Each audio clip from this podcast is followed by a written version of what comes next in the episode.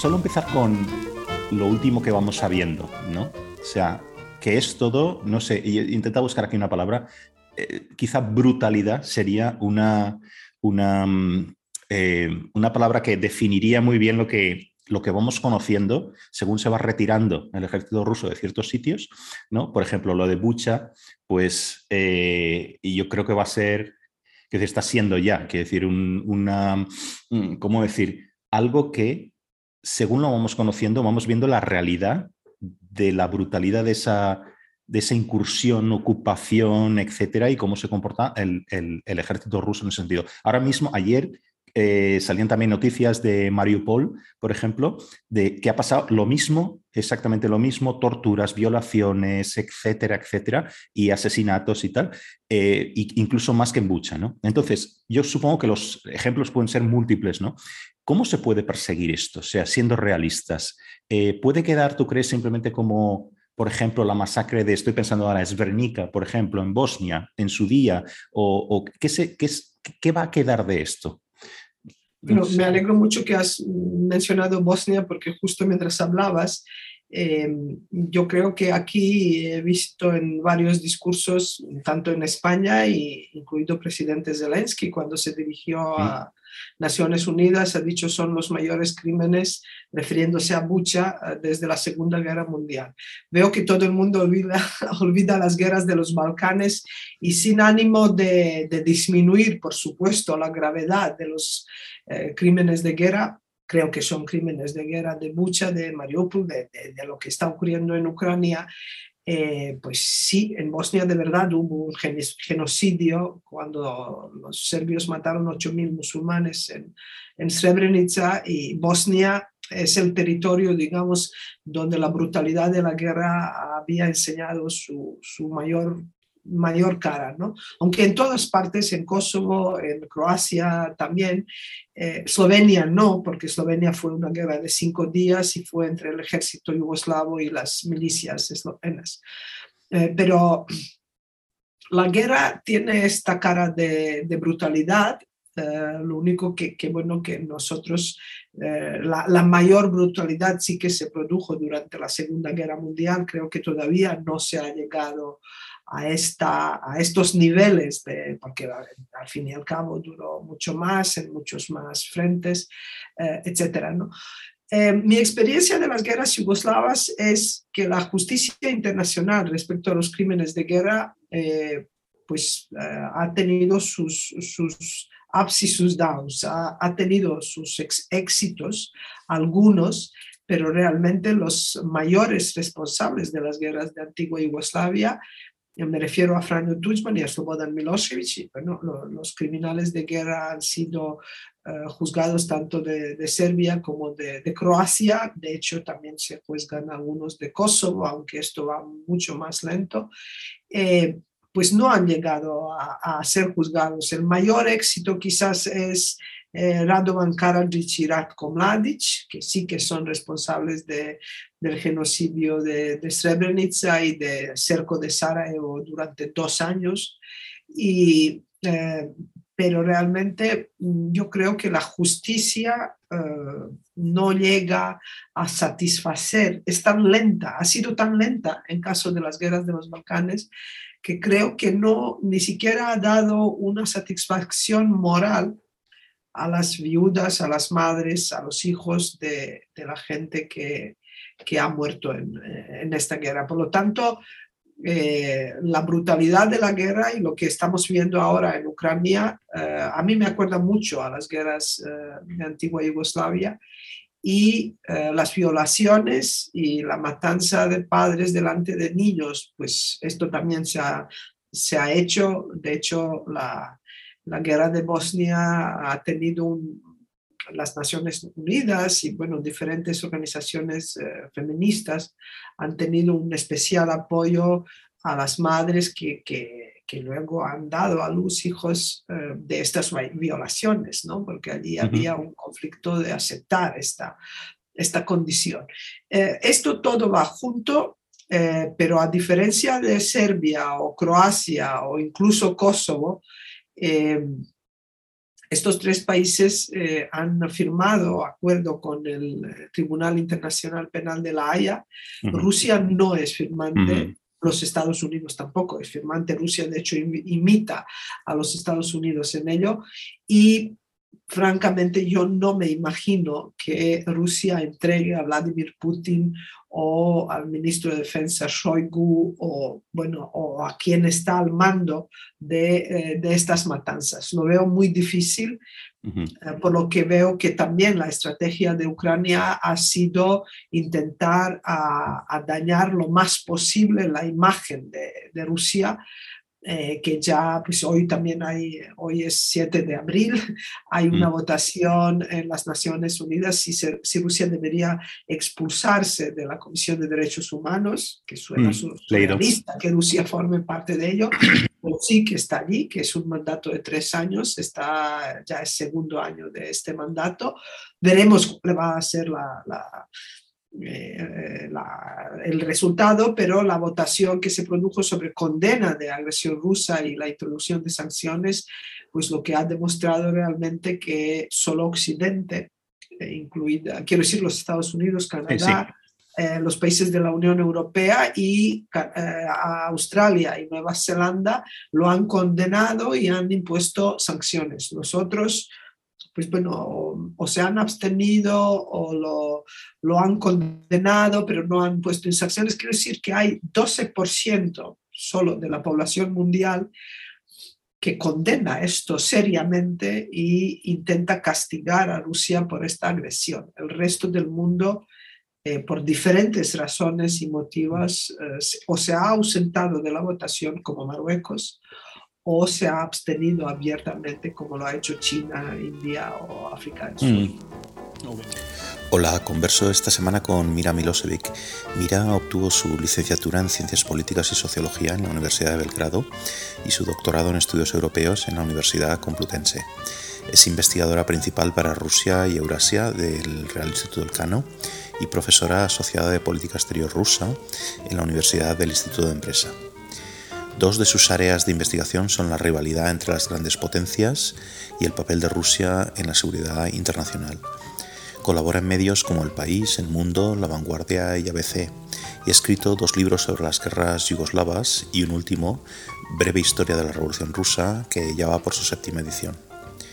En esta ocasión charlamos sobre cómo castigar la brutalidad del ejército ruso en Ucrania y si alguna vez veremos a Vladimir Putin sentado ante un tribunal internacional sobre las sanciones contra Rusia que le restan por aplicar aún a Occidente, sobre el apoyo que tiene Putin en su país, sobre los bandazos y titubeos del gobierno español frente a la invasión rusa de Ucrania y sobre el modo en que la factura del gas marca un límite a la solidaridad europea.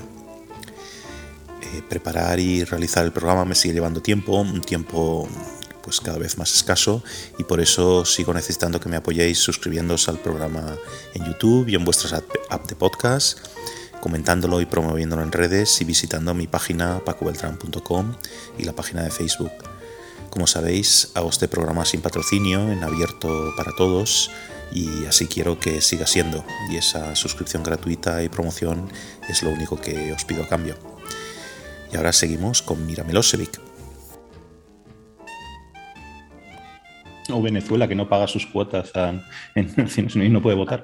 Eh, no, pero, pero quiero decir que parece, sí, sí, tienes toda la razón con esto, ¿no? Pero casi incluso estas condenas se producen en, en lugares donde la condena es más bien moral. Quiero decir que toda la Asamblea, aunque hubiera una hay una mayoría en la Asamblea de Naciones Unidas, condenan, quiero decir, no es una cosa efectiva, ¿no? Quiero decir, la cuestión está, eh, es más bien una condena moral. Y luego la cuestión que estás diciendo tú de la, de la Comisión de Derechos Humanos es surrealista, porque esta comisión siempre lo ha sido, siempre ha tenido una absoluta mayoría de países que violan los derechos humanos todos los días, ¿no? Entonces, aquí es otro tema, ¿no? Que podríamos hablar sobre, sobre la, reforma de, los... Sí. Sí, sí. Eh, Pero bueno, eh, entonces ahora vamos a volver sobre la cuestión de la justicia, que es algo que, creo que nos interesa mucho a los dos, ¿no? Pero bueno, dado lo que tenemos ahora, vamos a ver, eh, todos los países occidentales, de nuevo, solo los occidentales, están reaccionando a estas matanzas que se conocen, a esta brutalidad que decíamos, ¿no? proponiendo nuevas sanciones. ¿no? En Estados Unidos ya ha empezado con, y, supongo que habrá un seguimiento de em, la Unión Europea em, em, enfocándose más en, el, en, los familiares directos de, los, de la élite rusa, del gobierno, em, etcétera. ¿Qué funciones, cuánto de efectivas tú crees, ¿no? Antes de lo que sabes, son las sanciones y qué más sanciones se pueden imponer. Porque aquí incluso un, poco, claro, es esperable un conflicto de relatos, ¿no? Rusia diciendo que ellos aguantan perfectamente y que no hay ningún problema con las sanciones y Occidente diciendo que no, que, que, la economía, en algún momento, si se sigue así, la economía rusa se va a desmoronar. ¿Dónde nos encontramos entre, estos dos relatos y qué más se puede hacer? Yo creo que primero hay que distinguir aquí, que, y es muy claro esto, pero quiero mencionarlo, ¿no? Hay una guerra mm, convencional con instrumentos militares que se está desarrollando en Ucrania. Y luego hay una guerra entre Occidente y Rusia, una guerra económica, que Occidente ha declarado a Rusia y que Rusia por ahora está aguantando. Entonces, eh, dos, tres cosas primero sobre sanciones. Sanciones han sido hasta ahora nunca vistas, de verdad. Quiero decir, unas sanciones económicas que hasta ahora ningún país se han aplicado. Lo más cercano sería Corea del Norte e Irán por desarrollo de armamento nuclear, pero, por ejemplo, congelación de los fondos de reserva que están en, extranjero, la expulsión del sistema del pago del sistema SWIFT, eh, son lo de particulares es lo habitual y eso francamente yo creo que Occidente ni nadie, ni, ni siquiera ellos quizás mismos saben cuánto dinero tienen en paraísos, fiscales. Lo que se sabe, pues se han impuesto eh, sanciones. Ellos están, los oligarcas y la gente que está sancionada, eh, que no son, digamos, altos cargos del gobierno, sino que son oligarcas, ellos están eh, yendo a Dubái, están yendo a los países árabes donde están muy cómodos y yo sospecho que allí siguen teniendo su dinero o lo que han, han tenido antes. Por lo tanto, las sanciones a particulares creo que sobre, bueno, particulares, primero hay este nivel de oligarcas, de gente que tiene negocios, los yates, los, la inmobiliaria, etc. Ellos creo que salvarán seguramente una parte de sus negocios o de, bueno, de su dinero, dado que están eh, emigrando hacia los países árabes. Dubái se ha convertido en el centro de los oligarcas que están eh, huyendo del occidente, pero que no quieren volver, eh, volver a Rusia. Las sanciones que se están imponiendo a los hijos de estos oligarcas que están estudiando no me refiero a las hijas de Vladimir Putin, sino los que están en las universidades, por ejemplo, en Inglaterra o en eh, los Estados Unidos, y la cultura de cancelación de las exposiciones, de los actos, por ejemplo, hubo un diálogo sobre Dostoyevsky que se ha cancelado. Esto sirve exclusivamente al Kremlin para hacer una propaganda desarrollar aún más un antioccidentalismo y desde el punto de vista de los rusos que no eran pro-Putin, ahora les han dado un argumento que lo sea. De hecho, la popularidad de Putin en comienzo de la guerra fue el 60% de los rusos apoyaban esta guerra. Ahora la apoyan 82% en, en un mes y medio de, de invasión. Perdón, perdona, mira, ¿no es un poco difícil medir estas cosas? Porque quiero decir, aquí hacemos una encuesta. Según Levada Center, Levada Center es el centro más independiente que hay en Rusia. Según Kremlin es mucho más, es 100%. Vale, vale.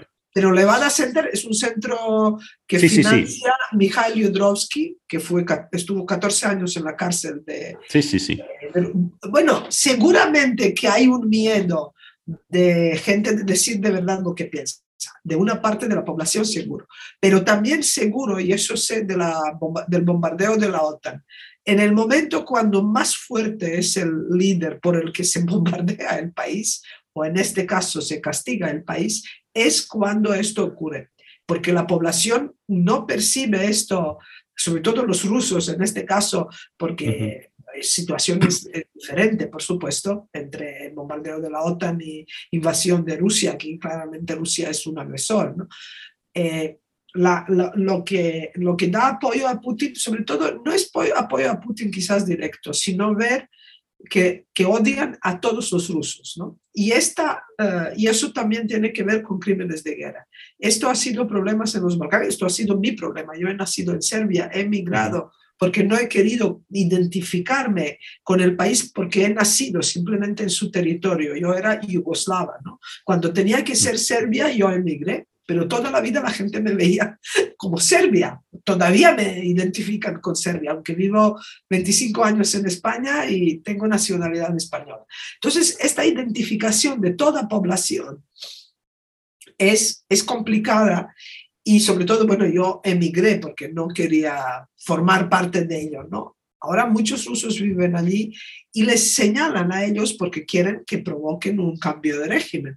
Y esto es otra, uh, otra Ahora iremos a eso, ahora iremos. Pero volviendo al tema de sanciones, eh, sanciones a corto plazo es un golpe duro, durísimo a Rusia. Rusia va a sufrir seguro por ello, pero Rusia también eh, tiene sus reservas que no están en, el extranjero. Desde 2015, eh, todo precio de barril del petróleo que supera 44 dólares, todo el dinero de más va a una cosa que se llama Tesoro Nacional. Este Tesoro Nacional no se sabe cuántos millones tiene, nunca se ha tocado hasta ahora y ni siquiera se ha tocado durante pandemia que provocó una grave crisis económica en Rusia, una inflación. Quiero decir, Tesoro Nacional, tengo sensación que sirve justo para la guerra, ¿no? Que está creado por él. Entonces yo creo que al corto plazo no habrá un efecto eh, de, sanciones, habrá un, un, choque, por supuesto.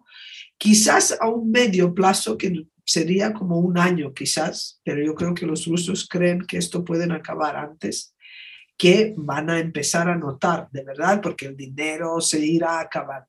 Pero para que todo esto tenga de verdad efecto, eh, la Unión Europea tiene que cortar la importación de gas y petróleo. Ahí va yo. Carbón, Bueno, pero gas es imposible cortar gas en este momento. Petróleo y carbón es posible porque vienen, no están vinculados a una infraestructura. En caso de gas, sí. Y allí es el, talón de Aquiles de la Unión Europea que demuestra también una errónea política energética durante años y una dependencia excesiva eh, de Rusia. Otro problema es que todos los contratos de los países de la Unión Europea son eh, juntos de precio y gas. Es eh, como que hay un descuento si compras ambas cosas.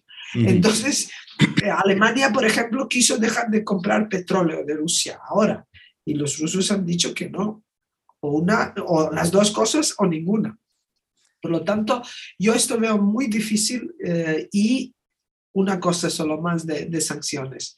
En 82 ocasiones, desde 1922, desde la creación de la Unión Soviética hasta hoy, Occidente ha impuesto en 82 ocasiones a Rusia sanciones económicas para cambiar el curso de su política exterior. En ninguna de estas, estos casos las sanciones han eh, conseguido cambiar los objetivos y la política exterior de, Rusia. Por lo tanto, eh, Rusia al pagar el precio inicial de esta guerra con unas sanciones hasta ahora nunca vistas, Rusia incluso si se echa atrás ahora, no vamos a, no vamos a volver. Esto es muy complicado. No van a, mm. decir ahora mismo que sanciones se van a parar, sino que, mm. que, esto seguirá. Por lo tanto, Rusia no ve un beneficio de parar la guerra respecto a sanciones. Y luego, al pagar precio inicial, eh, Rusia no va a renunciar a sus objetivos. ¿no?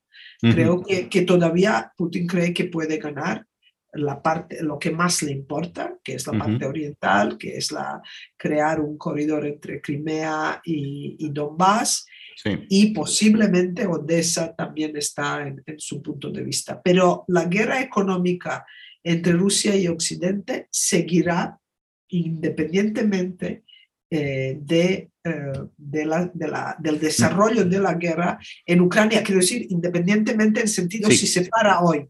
Si Rusia comete más crímenes de guerra, eh, Occidente impondrá más sanciones. De hecho, eh, se, se, ha reprochado a la Unión Europea porque no ha impuesto inmediatamente sanciones de energía, etcétera, etcétera.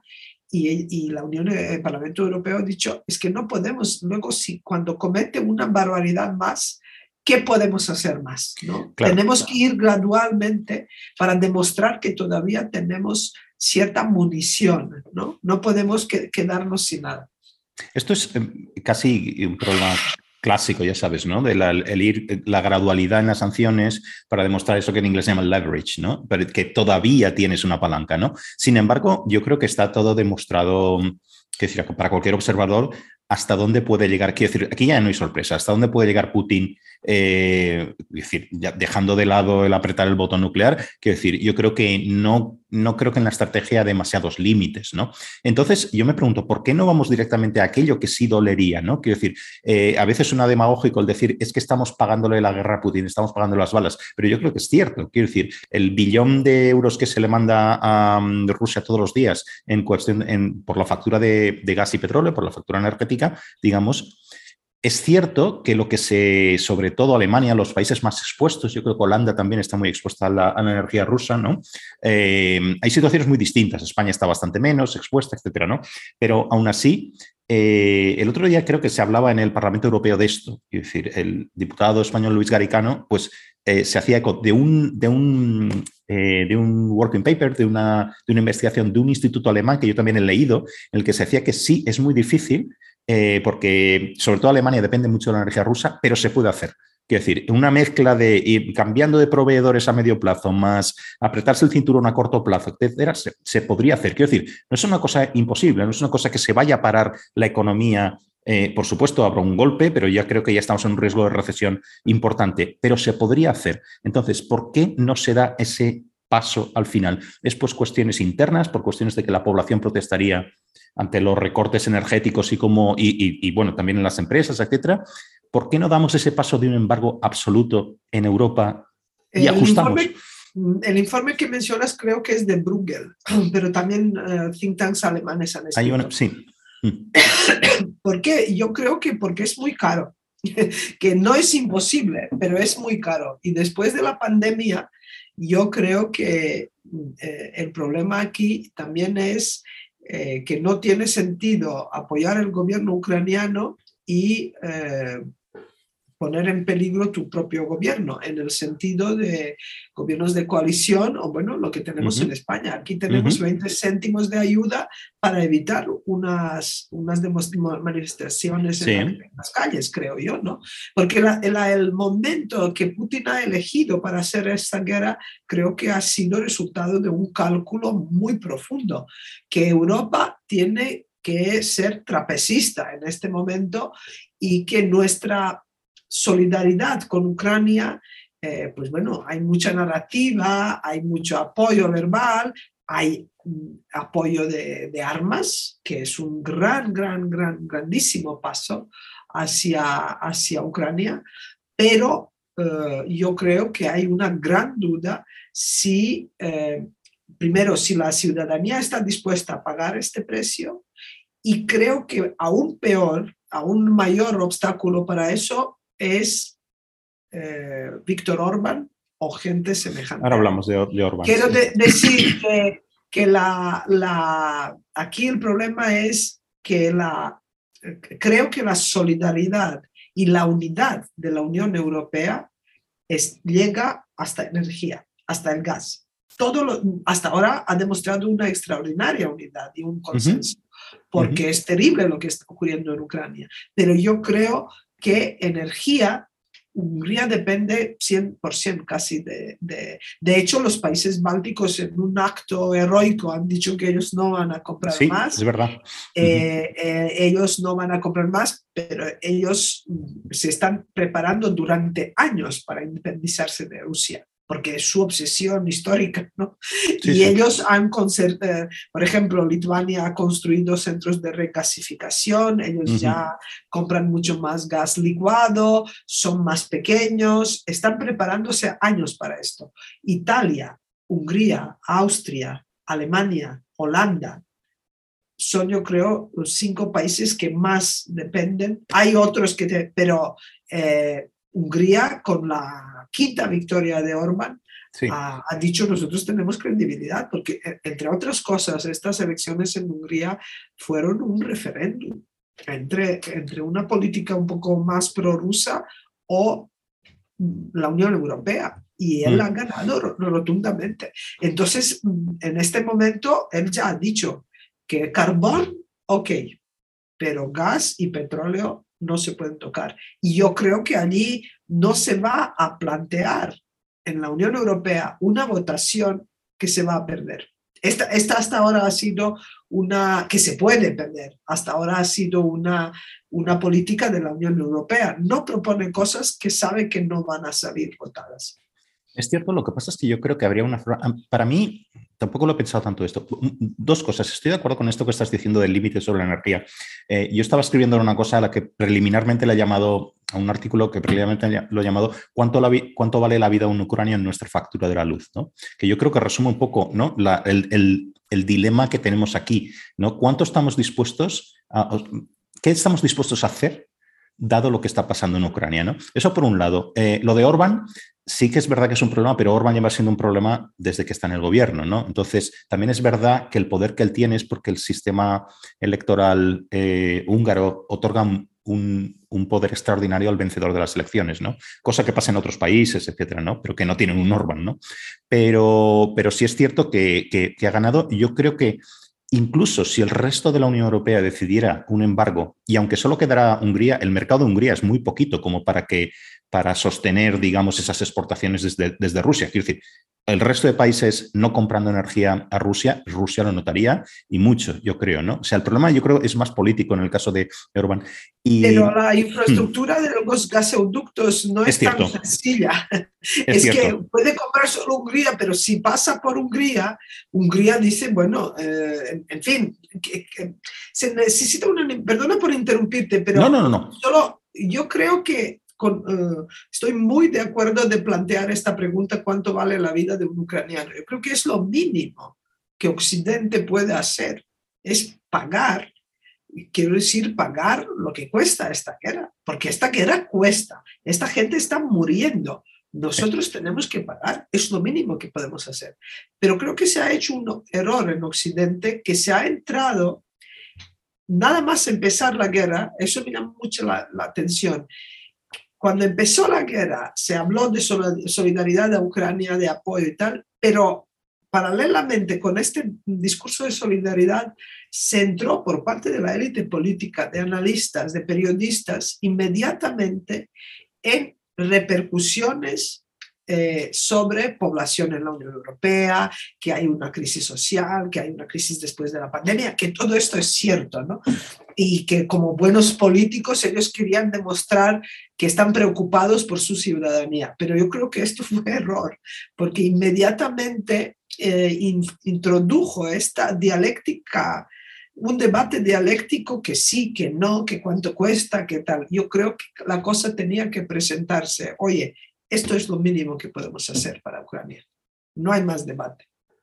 Y luego, si ustedes preguntan, ya os explicaremos. ¿no? Creo que, se, que en, principio se arrancó mal con explicar lo que cuesta esto, ¿no?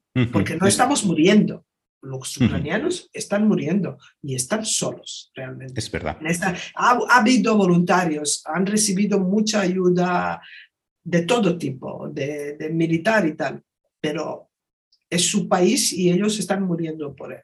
Y yo creo que, y sin moralizar demasiado, es que es muy obvio, ¿no? Es muy obvio. Te he interrumpido, perdona, pero... No, no, no, en absoluto. desde el principio de la guerra me chiría mucho, ¿no?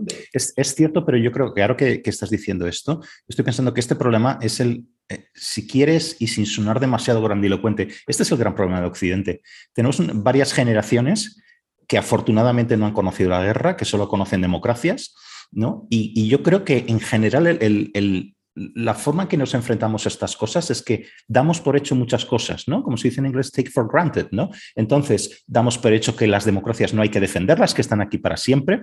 Eh, damos por hecho que las guerras son cosas que pasan en otros lados. Damos por hecho una especie de paz perpetua que, que no se sustenta en principio en nada, ¿no? Que todo puede ser reversible, ¿no? Y entonces cuando se nos piden sacrificios, pues parece que no sé, que no pensamos en esos términos y que hacemos estos cálculos que tú decías, estos cálculos económicos que no tendrían que estar en el mismo plano moral que lo que está pasando. Es que, y además, lo que está pasando en Ucrania no solo es la brutalidad que decíamos antes y lo comparamos a lo que pasaba en los Balcanes y lo podríamos comparar también, por no irnos a la Segunda Guerra Mundial, podemos comparar también, por ejemplo, en Ruanda, eh, podemos, hay varios de estos, de estos ejemplos bastante recientes, ¿no? Eh, pero es que además está pasando una cosa, hay una cosa, si quieres, de orden eh, geopolítico o político, y yo aquí no sé de, otras, de otros ejemplos recientes, después de la Guerra Mundial, en que haya una, un intento tan claro de cambiar las fronteras por la fuerza. ¿No? Quiero decir algo no desterrado desde el segundo, de la Segunda Guerra Mundial, sino estamos hablando de la paz de Westfalia, quiero decir, el, orden, más o menos los principios en que se sustenta, digamos, las relaciones internacionales, ¿no? Sí, pero es grave. Cosas. La primera me parece muy interesante lo que has dicho de que en Occidente ya no hay esta warrior culture, ¿no? que no hay cultura de guerra, de, que se ha perdido. O de defensa, de defensa, defensa de verdad de las instituciones. Se ha, se ha, perdido a marcha forzada, porque lo hemos querido perder porque Europa ha sido un continente de muchísimas guerras, ¿no? Y al hecho de que siempre se ha hablado de la Alianza Atlántica de la OTAN como un gran éxito de contención de la Unión Soviética y mucho menos se ha hablado de otra cosa muy importante, que es la contención de la guerra entre los países europeos. Una vez que todos han entrado en la misma alianza militar, los europeos han dejado de guerrear, los franceses y alemanes, para no ir más, más lejos. ¿no? Esta es la gran, el gran éxito de la OTAN pero esto nos ha adormecido muchísimo y en Occidente, eh, eh, pues bueno, las guerras, los occidentes pagarán lo que haga falta en dinero casi para evitar las guerras, ¿no? Porque, bueno, normal. Eh, es normal que la gente no quiera la guerra. Pero también aquí hay una dimensión, si quieres, de, hipocresía y, y cinismo, porque durante la Guerra Fría Todas estas guerras, la guerra de Afganistán soviética, la de Vietnam, Camboya, las, las guerras, la de Corea, son las guerras lejanas que se han, eh, con, eh, quiero decir, la Guerra Fría ocurrió mm, la mayor parte, el meollo de la Guerra Fría ha sido Europa. El teatro ha sido Europa, la división de Europa, el Pacto de Varsovia, la Europa Occidental, el Berlín, Alemania Oriental y Occidental y tal. Pero todas estas guerras que he mencionado son para que no ocurran en Europa, donde, eh, donde dos bloques luchaban, ella era en estas guerras lejanas, lejanas de nosotros, ¿no? de, de Europa, básicamente. Por lo tanto, yo creo que esto ha dejado mucha, también mucha huella estamos acostumbrados que, que las guerras sean, eh, sean lejanas.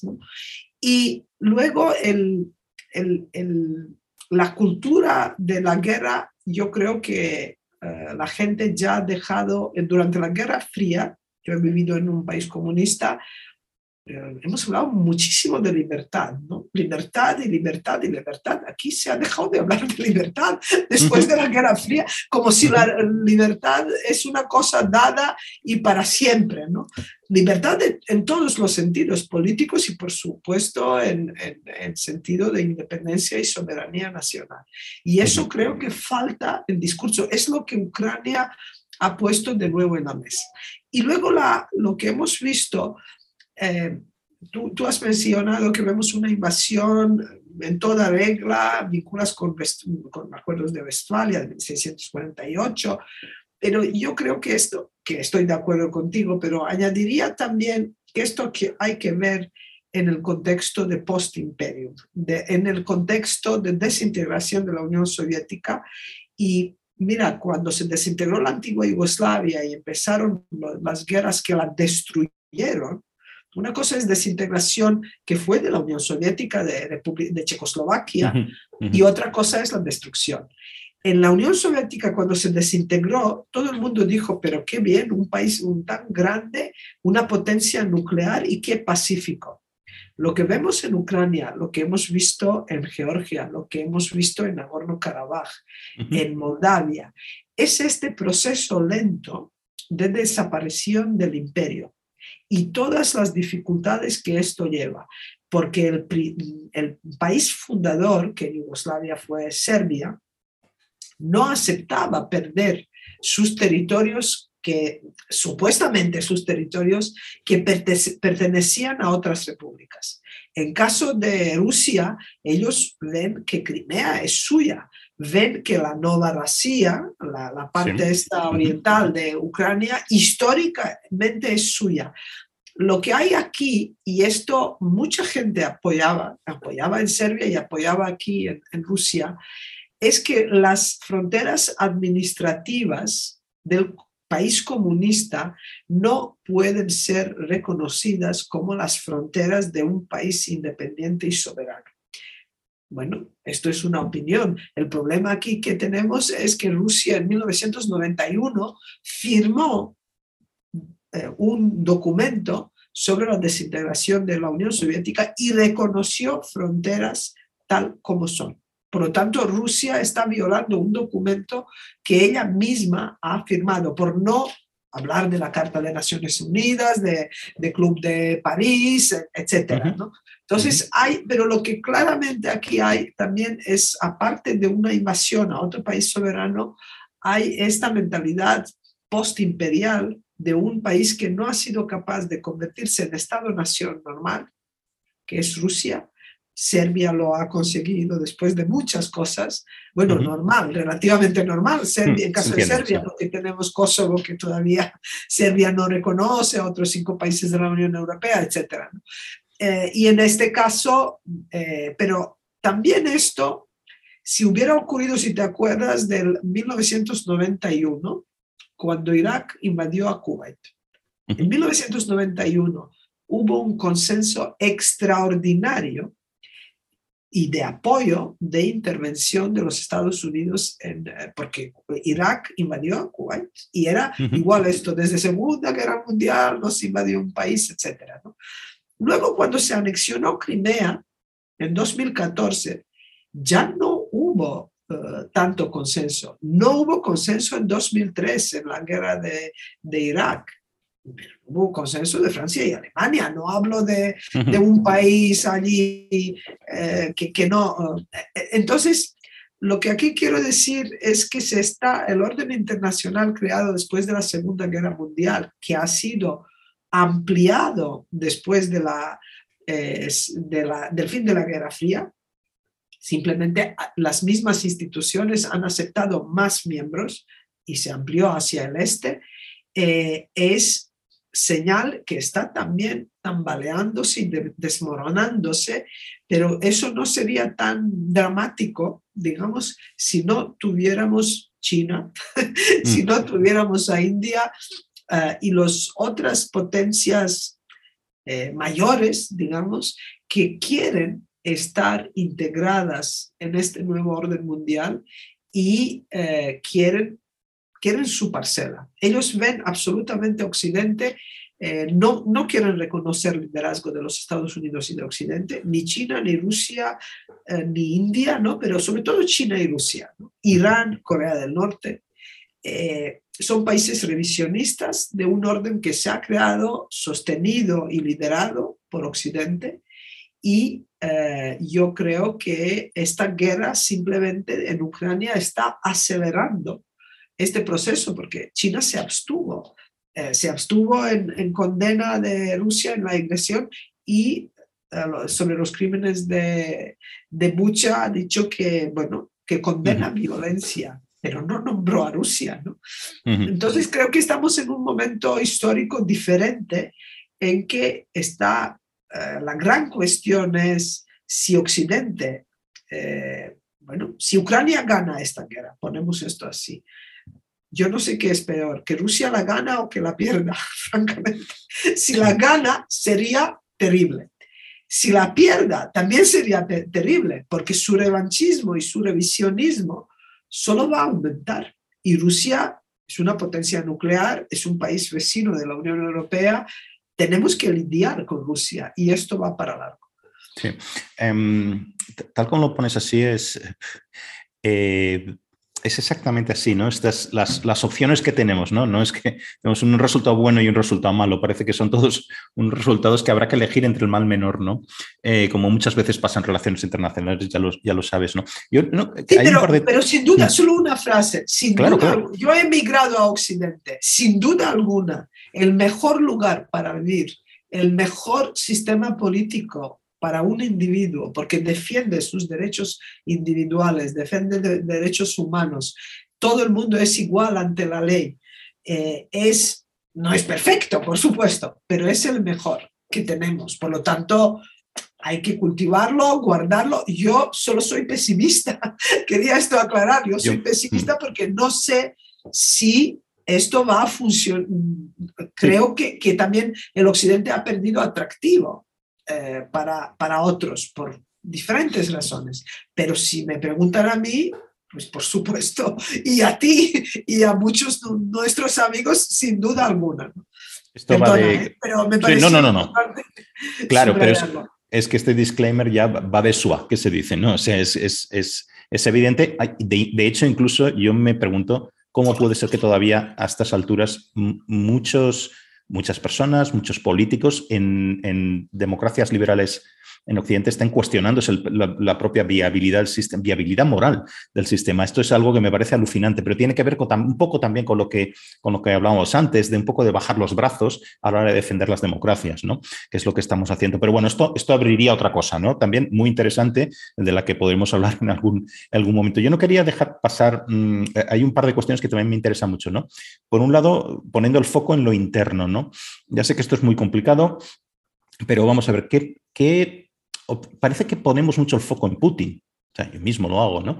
Pero hay también una, como tú apuntabas antes, ¿no? el gran apoyo que tiene Putin, no solo en el momento que hay una agresión hacia el país y se ve como una agresión hacia el país, hacia el ser ruso, hacia el ser, sino, sino en general, ¿no? Yo recuerdo hace unos 15 años o algo así estar en Rusia y ya entonces que Putin debía llevar como unos 5 años en el, en el, en el poder, ya muchos de mis amigos, es cierto que más occidentalizados, en, Rusia, muchos de mis amigos eh, rusos ya lo llamaban el zar, eh, con una, eran bastante pesimistas respecto a, o sea, no se engañaban, quiero decir, pese a, que la información no fluyera, aunque entonces fluía mucho más que ahora, paradójicamente, esa información, pero ya nadie, yo diría que nadie se engañaba respecto a las intenciones de Putin y respecto a lo que representaba Putin en el sistema político, ¿no? Eh, sin embargo, parece también que el apoyo es digamos, generalizado, ¿no? Digamos, para los estándares occidentales. ¿Qué apoyos tiene realmente Putin? O sea, ¿qué tendría que acabar para que esa cosa que muchos desean, ah, de forma un poco a veces mm, infantil, si quieres, ¿no? O poco realista, en Occidente, que hubiera un cambio de régimen, o sea, que, que digamos, Putin desapareciera de la escena o cualquiera de los diferentes escenarios que hemos imaginado. ¿Qué tendría que pasar en ese sentido? ¿Qué podría, ¿Cómo podría pasar esto? Vamos a ver, Putin ante todo es resultado de, tres cosas. La primera es del fracaso de la transición a la democracia de Rusia en los años 90, de Boris Yeltsin, que, que ha intentado, que lo ha hecho mal, que esta transición a la democracia, sobre todo el mayor error fue en crear primero, hacer transición económica, que significó una enorme corrupción y, enriquecimiento eh, de las nomenclaturas comunistas que se convierten en oligarcas y que cada vez tienen más poder. Y eh, se, hizo primero esto en lugar de primero hacer, digamos, una, una reforma política, dar más transparencia, fortalecer instituciones y poco a poco, por supuesto, transformando la, economía. Este, el, fracaso de Yeltsin es el nombramiento de Putin. Cuando Yeltsin saca un tipo de KGB y le nombra presidente en, en 31 de diciembre de 1991 y luego este en, marzo gana elecciones de verdad, eh, quiero decir, Putin es doblemente elegido en primer momento por Yeltsin como a dedo y luego gana unas elecciones creando un partido que no tenía, que es la Rusia Unida. ¿no? Es primero fracaso de, de la transición de la democracia en Rusia. Al nombrarle él, es un reconocimiento que, que hemos fracasado. ¿no? y Yeltsin creo que, que piensa eso. Segundo, es un resultado y un producto de un sistema político, lo que ellos llaman la democracia soberana, que es un populismo, un, régimen que ellos llaman democracia soberana, pero que, que realmente es un régimen putinista, en el sentido de que es un régimen híbrido.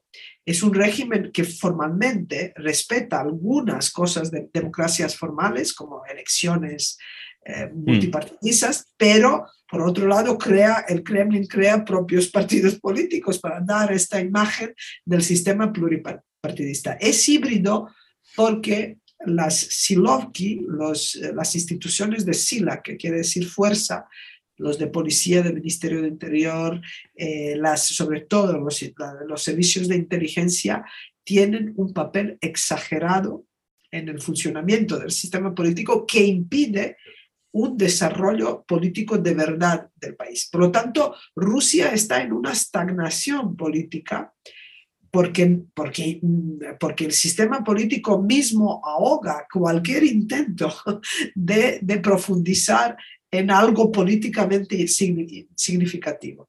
Y Putin es eh, producto de eh, una ley desde 2011, cuando por primera vez ocurrieron las eh, protestas en contra de unas elecciones supuestamente fraudulentas, que Putin estaba convencido que Hillary Clinton las había apoyado y los estadounidenses.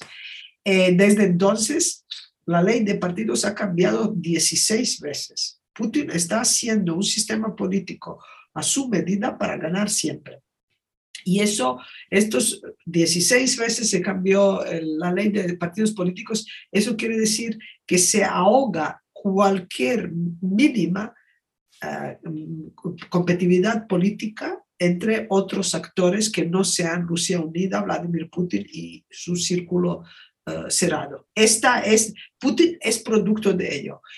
Pero dicho todo esto, Putin de verdad goza de simpatía en Rusia por, por dos razones. Una es porque él se presentó ya en 99, en 2000, cuando ganó, y desde allí ha pasado por diferentes frases, fases. La primera es de 2000 a 2013, 14, con la anexión Crimea, Putin se ha presentado como salvador de Rusia, salvador de Rusia de, los eh, problemas internos, porque Rusia entró en bancarrota en 1998. Eh, Putin tuvo mucha suerte por la subida de precios de los hidrocarburos, pero se presenta como salvador de Rusia en sentido económico y salvador de Rusia de una desintegración interna, de pérdida de más territorio que son las guerras en Chechenia, dos guerras que es mm, manejo con mano de hierro de todos, de, Cáucaso Sur, ¿no? de, de, países con mayor mayoría de población musulmana.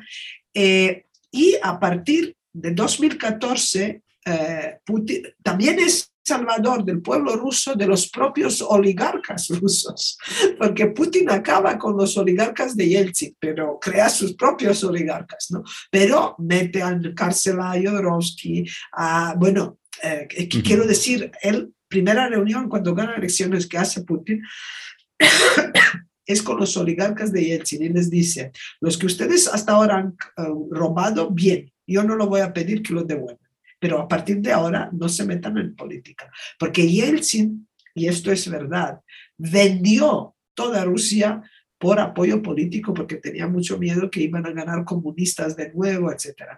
Entonces Rusia por eso entró en una bancarrota y en, un colapso total. Entonces Rusia, eh, Putin es salvador de Rusia y muchos le ven así. Y a partir de 2014, ahora Putin, y allí entra esta locura de Putin, ¿no? Es salvador de Rusia del occidente, porque el occidente es degenerado, tiene matrimonios gay, tiene derechos LGTB, tiene, eh, hay una decadencia moral y, y, según Putin, Kremlin y los, y los filósofos del siglo XIX rusos, ¿no? en que él se inspira, en Ivan Ilyin, en, bueno. Entonces, allí lo que hay, eh, Putin goza estoy segura de, una gran popularidad, quizás no de 80, pero seguramente más de 50% de los rusos le ve como un salvador de Rusia en términos que, los rusos entienden a Rusia. ¿Y cómo es esto? Ellos dicen, Rusia es una gran potencia o no es nada. Rusia, es terrible. para los rusos, tiene que ser una gran potencia. Y sobre todo tiene que ser capaz ahora de codearse con los Estados Unidos y China, de competir. Y eso es, es así, es una mentalidad imperial. Porque no, no, por eso yo digo, esta guerra creo que, yo no sé si el Occidente suficientemente entiende cómo la ve Kremlin, porque vemos una brutal guerra en Ucrania Rusia no, esto es, para Rusia esto es una guerra de supervivencia, una guerra existencial y una guerra entre Occidente y Rusia. Y Rusia está dispuesta a pagar cualquier precio por ello, porque cree que es cuestión de supervivencia. Quiero decir que es una percepción completamente diferente de lo que ve Occidente en esta guerra. Totalmente. Y ya llevamos, yo creo, con mucho tiempo. Ahora que estabas hablando de, de, los 90, eh, ¿No crees que también un poco, eso se me está ocurriendo ahora, ¿eh? Eh, pero em, la percepción que tenemos en general de qué, cuál ha sido la historia desde, cayó, desde que cayó el muro, ¿no? Es totalmente distinta sobre los hechos en, en, Occidente y en Rusia, ¿no? Yo recuerdo, estando en Rusia, preguntando a la gente qué pensaban de Gorbachev, todo el mundo torcía el gesto mientras que nosotros lo veíamos como un héroe, ¿no? Un héroe que acabó con tal. Y todo el mundo pensaba, era un político de tercera, un horrible país. Recuerdo también algo Sí, sí, sí, sí, exacto, ¿no?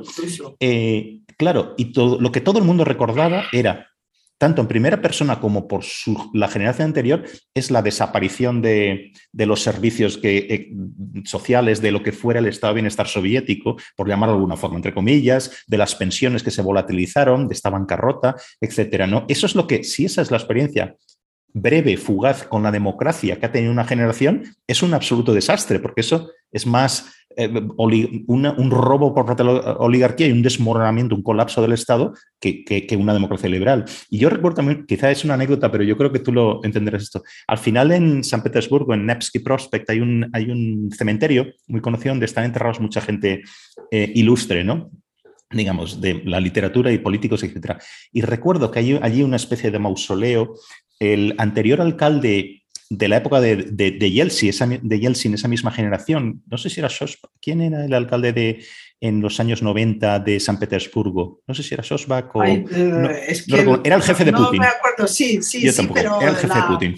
El cementerio está en los poemas de Josip Brodsky. Exacto, ¿no? Bueno, pues yo recuerdo que ese mausoleo pequeñito de la familia, digamos, de este alcalde, donde está enterrado el alcalde demócrata, por decirlo así, ¿no? La agencia de Putin, está totalmente protegido por una valla porque es ritualmente vandalizado, hay pintadas, hay, de todo. O sea, no se recuerda, y este era uno de los principales personajes, digamos, de, esa, de esos primeros 90, de esa intento de transición a la democracia o ese cambio de régimen. ¿no? Es decir, si esto es indicativo de lo que se piensa de esos líderes democráticos, entre, entre comillas, digamos, vamos muy mal, ¿no? Y sobre todo, eh, tenemos una, miopía en Occidente brutal, yo creo, ¿no? Eh, desde luego, desde luego, y luego eso que has apuntado al comienzo los rusos aborrecen la democracia liberal porque no saben realmente cómo es. Los rusos, quiero decir, la experiencia de, de, la clase media o de, de, la democracia para los rusos es corrupción, solo corrupción.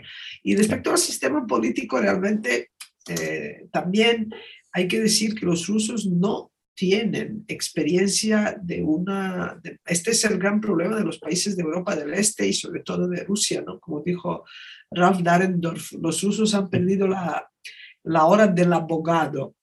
Quería decir con esto que han eh, perdido, eh, digamos, el tiempo, no, no han construido eh, las instituciones políticas democráticas, sólidas instituciones. Es que un sistema democrático realmente está apoyado por unas instituciones democráticas sólidas que garanticen alternancia del poder y, derechos, eh, la, ley y el orden. ¿no? En Rusia esto nunca, no hay experiencia de ello. Y, yo, y ellos son muy orgullosos como para pedir ayuda que alguien les enseñe, ¿no?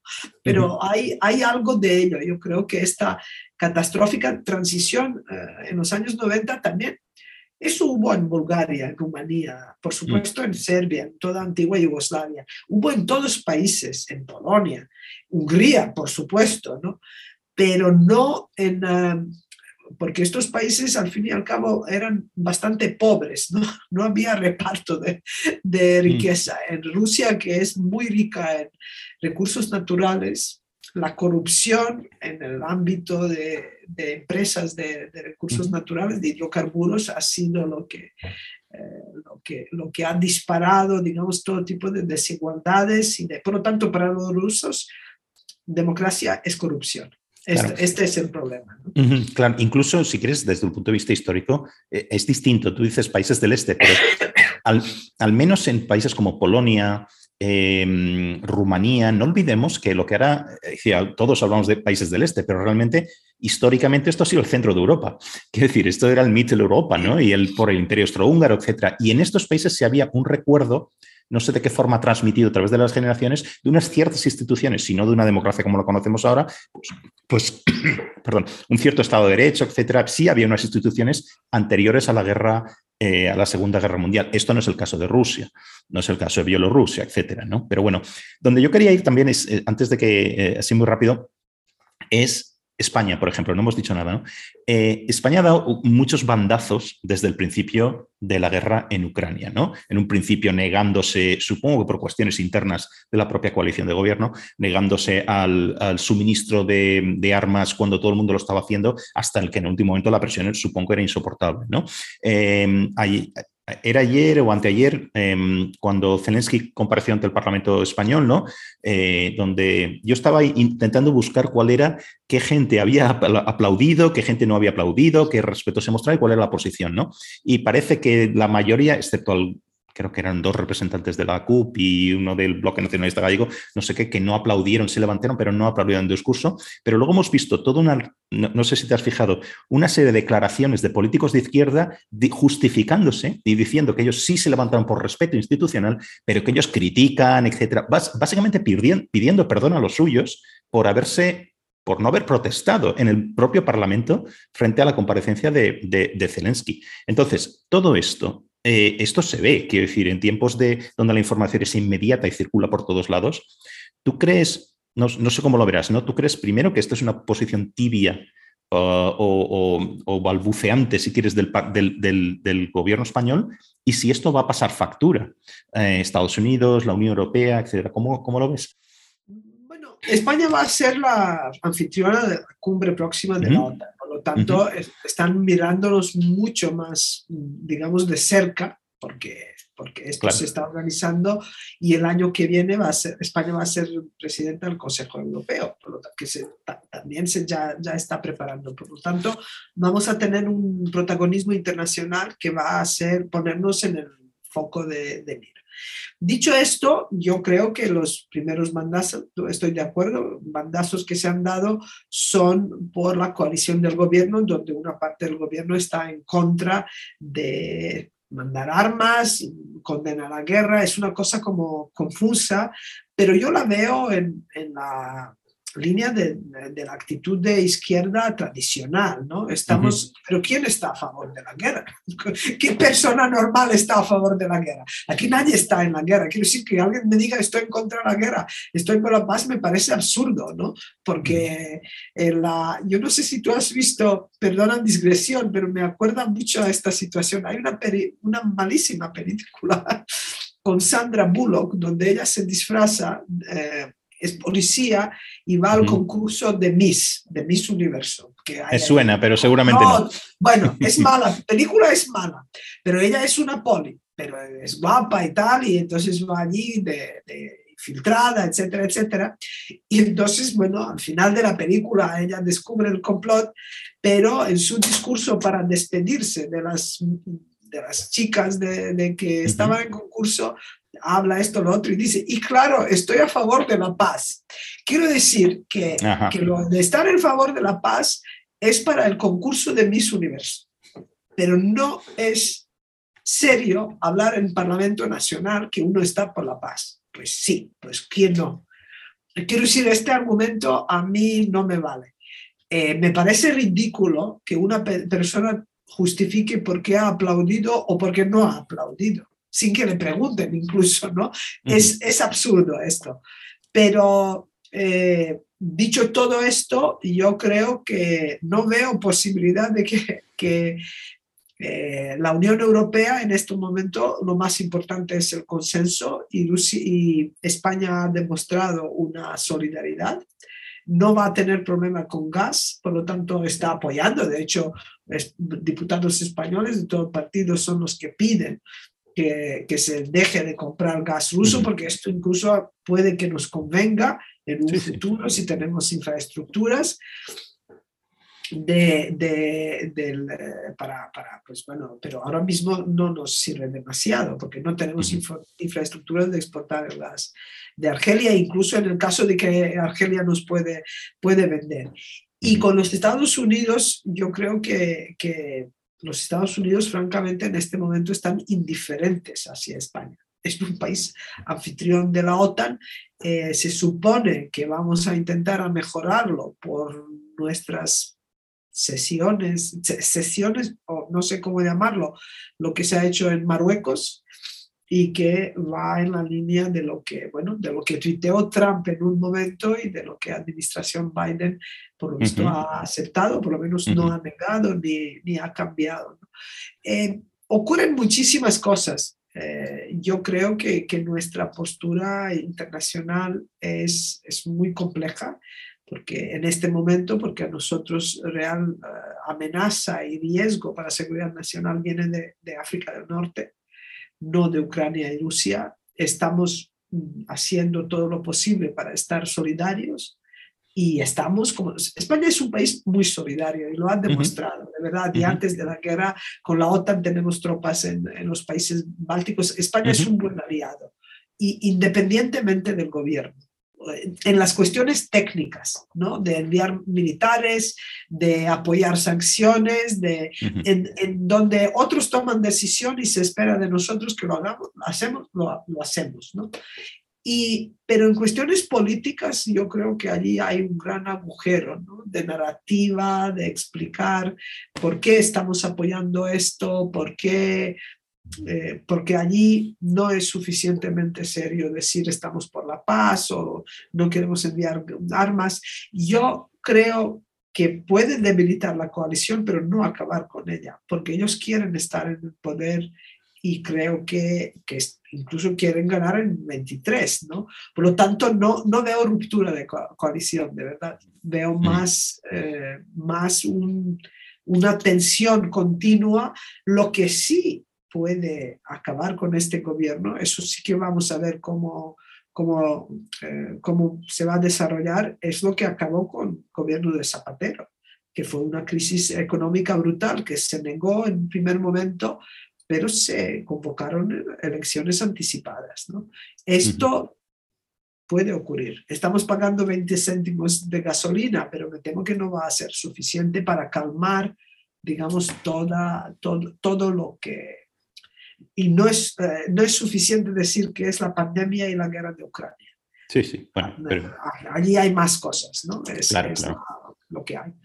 Bueno, y eso puede, pero puede, el gobierno también puede aguantar. ¿eh? Yo no soy economista, solo, solo me he acordado del caso de Zapatero que fue posible, ¿no? Sí, sí, no, está bien traído y, yo también estoy de acuerdo con eso, pero volviendo un poco a lo, de antes, yo creo que estas rifirrafes que hay en el gobierno sobre estas declaraciones que cada una va en una dirección contraria, a mí me da que es más una toma de posición frente a los propios, digamos, em, de cara a elecciones, etcétera, ¿no? Porque desde luego, si, si no se ha roto ya por este tipo, parece que se han pasado por parte de la, del ala más izquierdista, vamos a llamarlo así, del gobierno, parece que se han pasado muchas líneas rojas, pero eso no lleva nunca a una división y a un dejar el gobierno. Pero bueno, esto sería otro tema, ¿eh? yo creo. Sí, pero yo francamente creo que la, ala más de izquierda de, del gobierno, por lo menos Podemos, eh, mm. está en sus horas muy bajas. Si no, sí, sí. Eh, Yolanda No, Díaz no estaría inventando un nuevo, una nueva marca, ¿no? Ahí si esto funcionara, no lo haría. a ver, y que tampoco. Creo, pero bueno, mm. también es primer gobierno de coalición en la historia de España, tengo entendido, ¿no? Sí, sí. Que esto tiene, tiene sus dificultades. Y luego, la verdad que creo, y, eh, en Europa cada vez más es normal un gobierno de coalición entre la gente que no se soporta mutuamente. Quiero decir, en, en Alemania tenemos eh, los verdes con, con eh, ahora con SPD. Quiero decir que las tensiones por hacer un gobierno de coalición, que al final parece necesario, es el resultado de la polarización social. En España es brutal esta esto demuestra cuántos eh, miembros del gobierno están, pero eh, creo que el gobierno de España no debe estar compuesto por tantas minorías, porque las minorías siempre tiran hacia su propio interés. Y eso, eso pone en peligro, digamos, eh, no es imposible gobernar, pero, pero dificulta muchísimo. Pero bueno, creo que es una situación habitual bueno, en, otras partes de Europa también. Eh, está siendo un poco excepcional, ¿no? Porque por la divergencia, digamos, ahora estoy pensando y creo que no ha habido en Europa desde después de la Segunda Guerra Mundial una coalición con un partido que provenga de la izquierda comunista, digamos, antiguos comunistas, etcétera, que es más al final de donde proviene eh, eh, Podemos, ¿no? Eh, solo recuerdo la experiencia de los primeros 80 de, con la Francia Mitterrand, pero que acabó rápidamente en un año y medio, dos años, y era un contexto completamente distinto y un sistema electoral completamente distinto pero creo que no ha habido ninguna otra coalición. La que tú dices de, Alemania, los verdes es que también tenemos un poco miopía, ¿no? Porque los verdes tienen una parte muy, muy centrista también, no son como los verdes en España, ¿no? Entonces sí es, una parte... Sí, sí, sí, sí. No, pero quiero decir que, son complicados en, por ejemplo, los verdes quieren cierre de centrales nucleares en Alemania. Y los liberales al revés. claro, eh, hablo de ello, hablo de ello. Sí, sí, cierto. Yo francamente no entiendo cómo alguien puede declararse comunistas a estas alturas del siglo y del mundo, porque después del colapso de la Unión Soviética, después de la caída del muro de Berlín, pero sobre todo después de Gulag, después de Stalin, después de Lenin, ¿no? Eh, ¿Cómo alguien puede decir que es comunista? Me, me, cuesta creer, ¿no? Porque que diga que es de izquierda, puedo comprender, aunque yo que vengo de un país de izquierda me cuesta, me cuesta mucho comprender la izquierda, ¿no? Esta eh, izquierda radical, ¿no? Una izquierda como SPD o, o, los eh, de Reino Unido, ¿no? Que no tiene nada que ver, es que cada izquierda es propia izquierda. es otra cosa. Entonces, eso me cuesta creer que alguien salga y diga soy comunista o soy progresista, aunque de una manera muy especial. Pero también con, también con un desconocimiento absoluto de la historia, por lo menos esta generación de esta izquierda radical, ¿no? Porque incluso yo diría que sin irnos a esto, también hay una involución en ese sentido respecto a una generación anterior que era aquello que llamamos el eurocomunismo, ¿no? Que era el Partido Comunista Italiano, etcétera, que aceptaban mucho más, digamos, que, que, que dejaron de lado, digamos, o intentaron separarse un poco todo lo que podía de la Unión, de la Unión Soviética. No era el caso del Partido Comunista francés, no era el caso del Partido Comunista portugués, por ejemplo, que eran como casi stalinistas, entre comillas, hasta el final, ¿no? Pero sí hubo muchos otros partidos eh, comunistas que hicieron esa evolución y permitieron, permitió ese juego en las democracias liberales, de hecho, las apoyaban. Esta generación que yo veo en España no es solo una cuestión de España, digamos, es otra historia completamente distinta, de las que reniegan, de hecho, explícitamente en España se ha renegado del papel del Partido Comunista de la transición. Quiero decir, tela, ¿eh? Esto, ¿no? Y, en, y lo que ha pasado en otros países eh, también. Pero bueno, esto nos daría también para otra cosa, nos separamos un Y la política exterior de estos partidos no es nada, por decirlo así, sofisticada. A mí me recuerda mucho a esta... Pero en mm. España, política exterior de verdad tiene Eso es cierto. poco peso. Yo nunca he oído en una campaña electoral que aquí alguien hable seriamente de política exterior. Y en los Estados Unidos es una cuestión de vida o muerte, así, ¿no? Bueno, porque Estados Unidos es Estados Unidos. Pero yo, yo echo de menos esto en España. Un poco Sin duda, más de, política, de debate de política exterior. Sin duda. Entre, ya para acabar si quieres, ¿no? Entre, sí, por entre favor, todo porque me duele la garganta. si quieres, muy breve, muy breve. entre todo el idealismo, realismo, todas estas posturas que hemos estado comentando, ¿te atreverías a hacer un pequeño pronóstico sobre dónde podemos estar hacia un medio plazo? ¿Cómo, cómo puede acabar esto? cómo puede acabar la guerra. No digo cómo se soluciona a corto plazo, sino cuáles son los escenarios más realistas según tú, ¿no? ¿Qué, qué pasa entonces? Vamos a ver, yo no, no, no me he traído la bola de, la bola de cristal. ¿no? El kit, hoy solo tengo pañuelos de papel del kit de supervivencia, bola de cristal no. Eh, yo creo que eh, lo que he dicho ya, que independientemente eh, cómo va a acabar la guerra, que también puedo hacer un comentario sobre ello, el conflicto con Rusia y la, definitivamente la rivalidad entre las grandes potencias ha vuelto, una característica que ha sido más bien del siglo XIX, luego en el XX teníamos mm, rivalidad entre dos superpotencias, el mundo bipolar, creo que ahora la rivalidad entre grandes potencias, varias grandes potencias, ha vuelto. ¿no? Y allí estará Independientemente cómo acaba la guerra, Rusia ha demostrado siempre que cuando se recupera económicamente vuelve de nuevo y quiere tener un papel importante en, la escena internacional. Por lo tanto, los Estados Unidos, eh, Rusia, China, India y algún país africano, posiblemente Sudáfrica,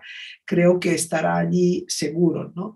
De los países latinoamericanos, eh, pues Chile quizás, eh, pero estos que he mencionado, por supuesto, hablo y luego eh, cuando digo los Estados Unidos me refiero al occidente. ¿no? La Unión Europea no va a ser un actor estratégico, eh, por lo menos no a corto o mediano plazo, pero sí que es parte de Occidente. Y parte de Occidente es Canadá, Australia, Nueva Zelanda, Japón, que tiene un papel importantísimo en, Asia-Pacífico para, para, Occidente. Por lo tanto, la rivalidad entre las grandes potencias vuelve al estilo 19. No veo cómo nos vamos a poner de acuerdo, porque estamos, eh, quiero decir, la, la, el, el 19, el concierto de Viena, después de las guerras napoleónicas, garantizó 100 años de paz entre países completamente ideológicamente incompatibles, pero que hubo un cierto acuerdo sobre reglas de juego.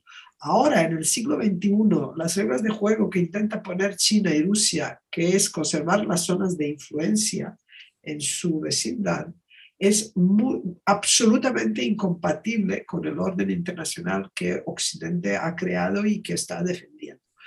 Por lo tanto, yo creo que, que vamos a tener tensiones económicas seguro, porque el Occidente eh, siempre amenaza con sanciones, castiga, etc. ¿no? De hecho, hay un chiste en los Estados Unidos que sanciones son después del golf, el favorito deporte de los americanos. ¿no? Pero eh, en, en, el mundo va hacia mayor competitividad entre las grandes potencias, una ralentización definitivamente de globalización que empezó en 2008 con la crisis financiera y que eh, pues se aceleró durante la pandemia y ahora la guerra de Ucrania nos lleva un paso más. No creo que desaparezca por completo porque ya hay una interdependencia económica enorme y eso nos dificulta, por ejemplo, ahora las sanciones. Sanciones durante la Guerra Fría eran muy fáciles porque no teníamos casi contacto, ¿no? Ahora estamos muy... Y Rusia de hoy en día forma parte de mercados no occidentales, sobre todo de hidrocarburos vinculados a Oriente Medio, que dificultan muchísimo el aislamiento tanto diplomático como, uh, como económico de Rusia. Y para acabar, mm, quiero referirme a la guerra de Ucrania eh, yo creo que primero hay que decir que Putin, que la guerra todos decimos que es de Putin, eh, pero apoyan muchos rusos y allí hay un ejército ruso. Eh, los rusos no lo llaman guerra, lo llaman operación militar especial. Pues esta, lo que sea, ¿no? lo que Kremlin ha, denominado como sea, ha fracasado. Ha fracasado el primer intento de pues de conquistar toda Ucrania, de hacer un cambio de régimen, esto de, de nazificación y mm. desmilitarización, pues suena muy, muy raro. Y eh, lo que se ha demostrado que el ejército ruso es mucho menos competente de lo que pensábamos o de lo que nos vendían ellos, ¿no? Que, que, que eran. Eso hay que decir, constatar con prudencia, porque las tropas que ha mandado el Kremlin son para operaciones especiales, de verdad. Estas tropas no saben luchar una guerra larga. Y ahora lo que yo temo es, porque Rusia, como he dicho, ve esta guerra como una guerra de supervivencia existencial y es contra Occidente. Por lo tanto, yo creo que Rusia va a, a escalar en esta guerra y puede movilizar toda, toda su fuerza militar de verdad diciendo que estamos en una guerra a los rusos y por lo tanto los rusos pueden darle visto bueno para él. En este caso, creo que Ucrania va a tener un problema muy, muy grave y Occidente también, porque Ucrania no ha entrado en la OTAN, entre otras cosas, porque creíamos que no podemos defender a Ucrania, eh, eh, porque al lado de una potencia nuclear que en términos convencionales, militares, está muy superior en realidad. Porque nosotros, superior a Ucrania y al Occidente, porque Occidente no está allí. Bueno, ahora tenemos Polonia, tenemos Bálticos, pero es difícil de defender a Ucrania. Por lo tanto, yo creo que hemos entrado en fase de, de una guerra de desgaste en la que Rusia va a escalar para cumplir por lo menos eh, esto de unir, por eso van en Mariupol puerta a puerta a luchar, unir eh, Donbass con Crimea y si les va bien irán por Odessa. Pero esto como mínimo, porque Rusia no está en, en esta guerra para tener lo que ha tenido, que es una parte de Donbass y Crimea. No, no se va a satisfacer solo con parte de Donbass.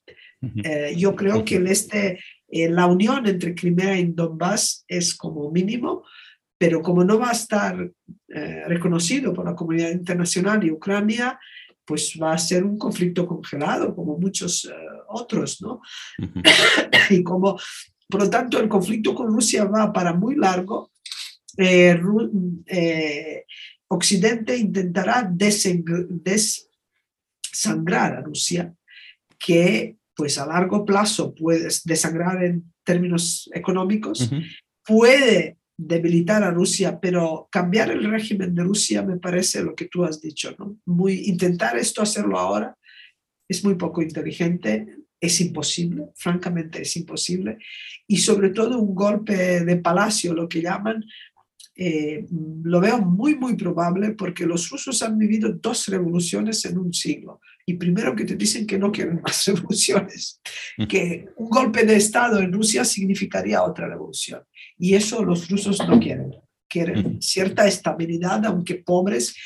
Y luego Rusia desde 2014 se ha preparado para esta guerra. Está, quiero decir que Rusia puede ser autosuficiente. A largo plazo puede ser autosuficiente y muchos rusos dicen, bueno, no hay queso francés, no hay McDonald's, no hay Starbucks, IKEA, pero ¿y qué? Mm. Tampoco se, va la vida en ello.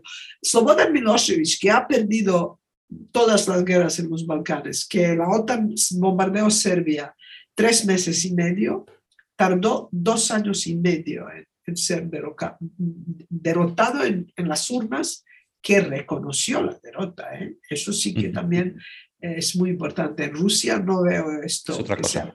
Sí que reconozcan incluso si se produce una derrota. Sí, sí, sí. Así que yo creo que esto es un buen final. Eso es, sí, no sé tampoco cómo tomarlo con pesimismo, con cinismo. Yo creo que en el el realismo es bueno aquí y desde luego esto no va a desaparecer, estoy totalmente de acuerdo, no va a desaparecer y va a estar bastante tiempo, eh, va a ser una cuestión no solo de política exterior, de relaciones internacionales, sino que creo que va a tener, y, yo creo que un peso, y creo que debo tenerlo, en las decisiones nacionales de, Occidente, de muchos otros em, actores internacionales. ¿no? Y, desde luego el medio plazo es lo, importante aquí. Vamos a ver cómo se sitúan todos estos nuevos, mm, o, estos, este nuevo papel ¿no? de todos estos actores internacionales. China también, no hemos hablado mucho de esto, pero vamos a ver cómo, cómo evoluciona todo esto. Va a ser como mínimo yo creo que para resumir es Occidente, liderado por los Estados Unidos, ha creado, ha sostenido y ha liderado un orden internacional occidental, ha intentado exportarlo en lugares lejanos como Afganistán o Irak, ha fracasado en ello,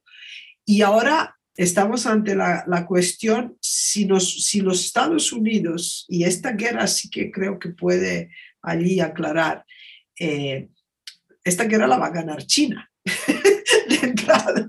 Mm. Es, pero si, los, si el Occidente es capaz de sostener primero nuestro sistema, nuestra parcela, y luego seguir siendo tan atractivo para otros países. Soft power. O tendrá, o tendrá que conceder, o por lo menos convivir con regímenes autocráticos como es chino y ruso, aprender a vivir sin una tensión prebélica continua. ¿no? Eh, estamos en un momento de verdad histórico, siempre estamos en momentos históricos, porque la historia fluye, pero es un momento histórico del que depende mucho de, de nuestro futuro y de nuestros hijos. Cierto. Mil gracias, eh, Mira, por todos tus todas explicaciones, la ida y venida a la historia, las instituciones, la geopolítica es complicado, pero, pero yo creo que ha sido una charla muy, muy esclarecedora, ¿no? Para mí, para mí lo ha sido, así que te lo agradezco para mucho. Mí también, y tus, tus, comentarios son muy inspirativos y sabes preguntar, así que ha sido muy, muy fluido. Lo único que tengo una lista pero... Cuídate, cuídate y mejórate. Bueno.